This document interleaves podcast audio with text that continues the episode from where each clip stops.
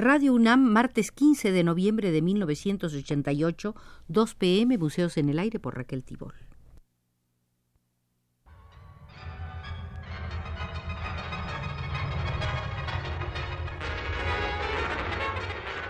Radio UNAM presenta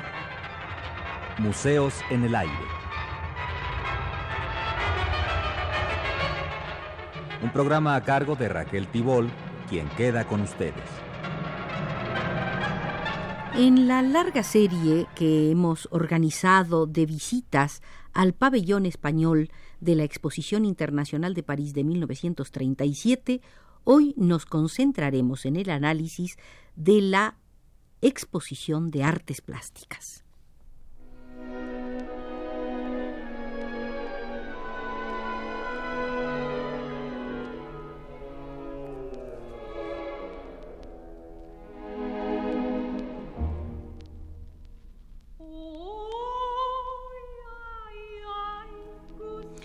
La exposición de artes plásticas representa uno de los aspectos de mayor interés en el conjunto del pabellón español de la Exposición Internacional de París de 1937,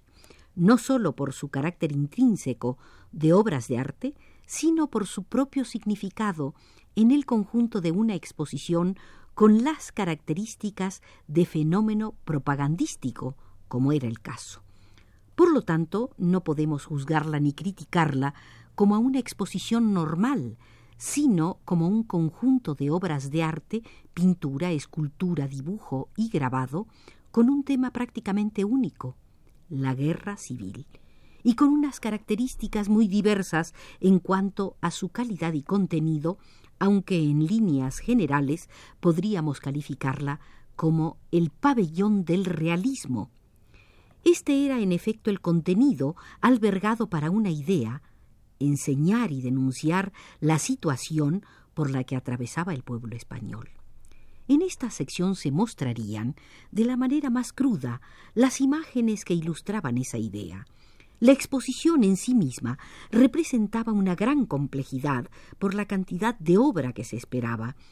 por la lentitud en los traslados, por conseguir que la representación artística fuera lo más digna posible y por la escasez de espacio disponible. Pese a que se había descartado el montaje de una sección catalana y otra vasca,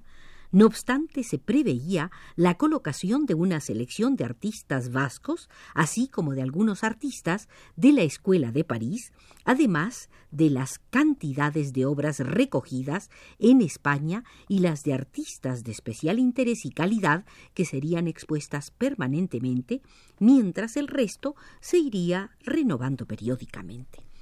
Con respecto a la cantidad de artistas que vieron su obra colgada en el pabellón, continúan existiendo algunas lagunas, aunque hayamos llegado ya a una mayor clarificación.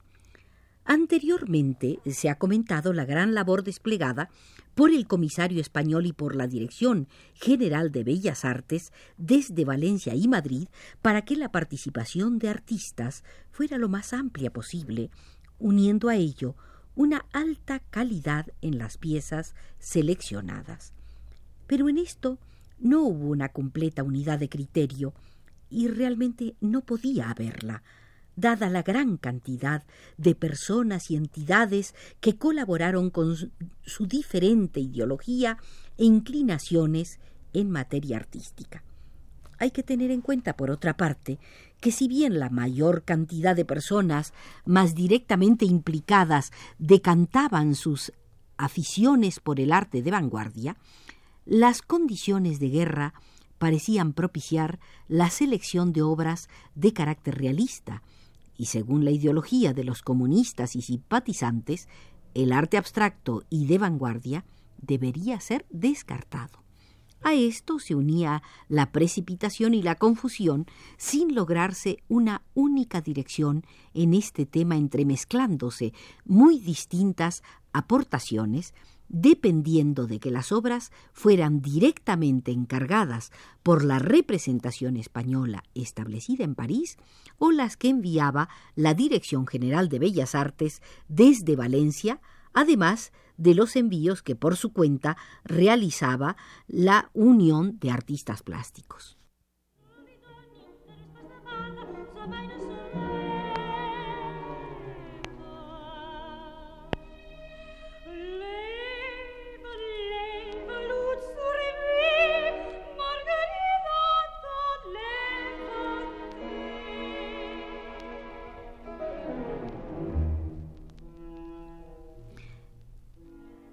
Idea central que gravitaba sobre los responsables del pabellón era la de atraer a los artistas españoles de mayor prestigio fuera y dentro de España, de manera que el arte español brillara en toda su magnitud. Así, uno de los primeros pasos fue contar con la aportación del más grande artista de todos los tiempos, Pablo Picasso, e inmediatamente con la de Julio González, el gran escultor catalán, también afincado en París. Ambos fueron llamados a participar en fechas tempranas. Concretamente, Julio González recibió una carta de José Gaos invitándole a discutir con él su participación en el pabellón fechada el día 10 de abril de 1937. No se ha podido encontrar ningún documento similar referido a Picasso, pero su participación fue solicitada todavía con mayor antelación, probablemente en enero, aunque no comenzó a trabajar en el Guernica hasta el mes de abril. No obstante,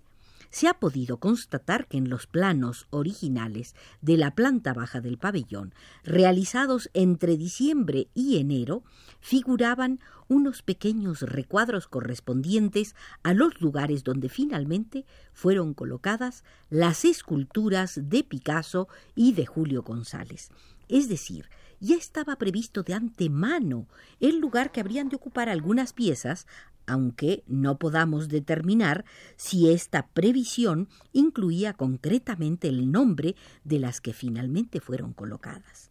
Aunque más adelante se habrá de dedicar algún espacio a la participación de algunos otros artistas, concretaremos que la aportación de Picasso fue enormemente rica. Además de su obra cumbre, Guernica, presentó cinco esculturas, cuatro de ellas vaciadas en cemento expresamente para el pabellón, así como ediciones de Su sueño y mentira de Franco que se vendían en el servicio de publicaciones. Por su parte, Julio González realizó la que habría de ser una de sus obras más importantes, La Montserrat. Fue invitado también Joan Miró, quien pintó in situ un mural de grandes dimensiones, el Payés catalán en revolución, actualmente desaparecido, colocado en el interior del edificio en la escalera de bajada de la segunda a la primera planta. Alexander Calder, el gran escultor estadounidense, amante de España y buen amigo de los artistas españoles, especialmente de Joan Miró, había ofrecido desde el comienzo su colaboración, que en principio no quisieron aceptar por no ser español y recelar de la acogida que pudiera tener la inclusión de un artista extranjero. No obstante, llegó un momento en que los organizadores decidieron contar con su ayuda, cuando llegó de España una fuente tradicional de mármol que había sido pensada para funcionar con mercurio como homenaje a las minas de Almadén. Esa fuente, de corte clásico, les pareció tan fuera de lugar con respecto a la arquitectura del pabellón que fue desechada y Calder se ofreció para realizar una nueva más acorde con el lugar. El resultado fue espléndido y espectacular.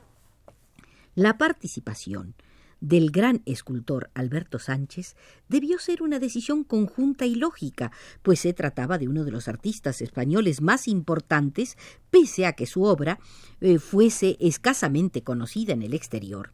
Esta fue la primera vez que salió de España. Probablemente influiría en ello la casa, buen amigo de Alberto, con quien había trabajado en el quinto regimiento.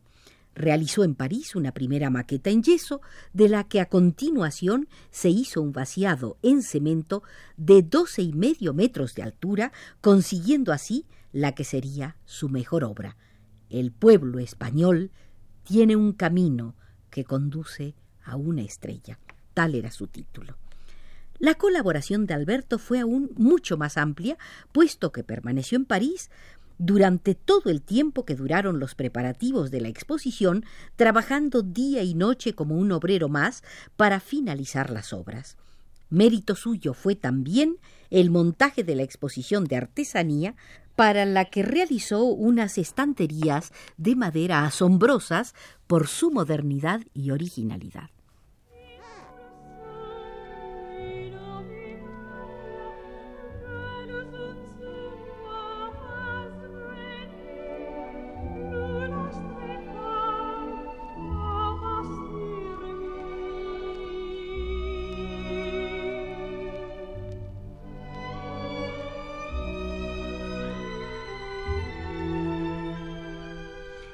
Se sabe también que se hizo una propuesta de participación al escultor afincado en París, Mateo Hernández, aunque finalmente eh, puede creerse que no llegó a presentar ninguna obra, pues eh, no ha llegado ninguna evidencia documental ni gráfica hasta nuestros días.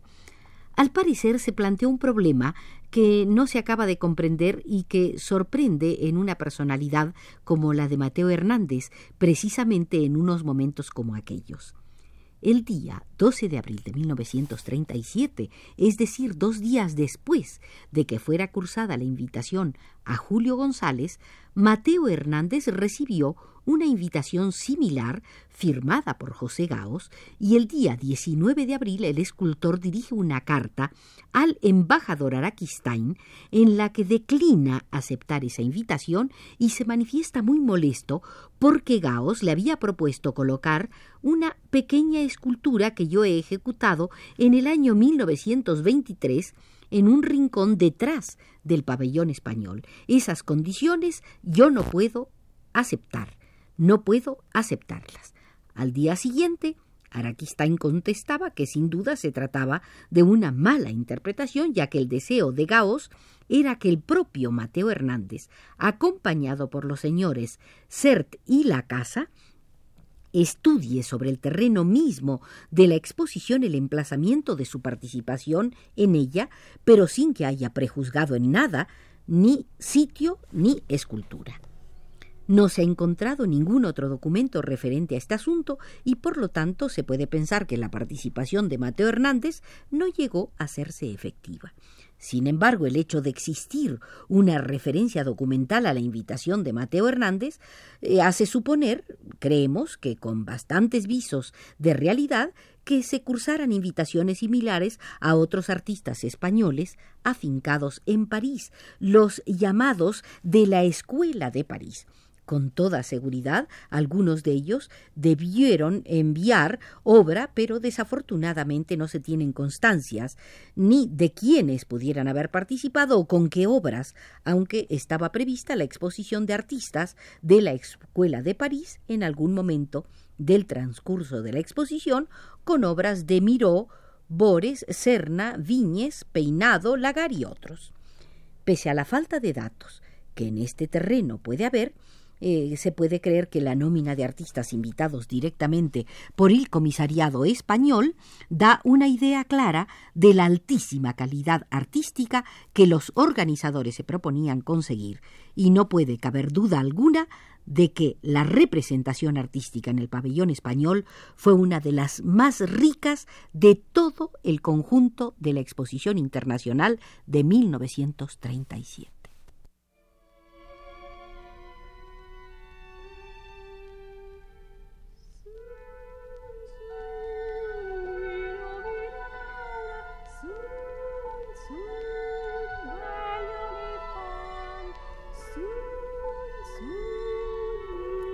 Esta ha sido, estimados amigos, la visita número 11 al pabellón español de la Exposición Internacional de París de 1937, visitas que siempre nos van dando enormes sorpresas culturales. Nos vigiló desde los controles Arturo Garro y nos hemos basado en la tesis de Josefina Alix Trueba.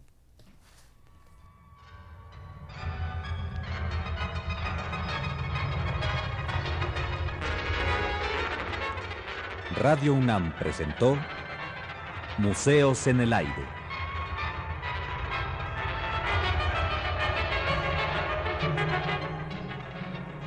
Un programa de Raquel Tibol.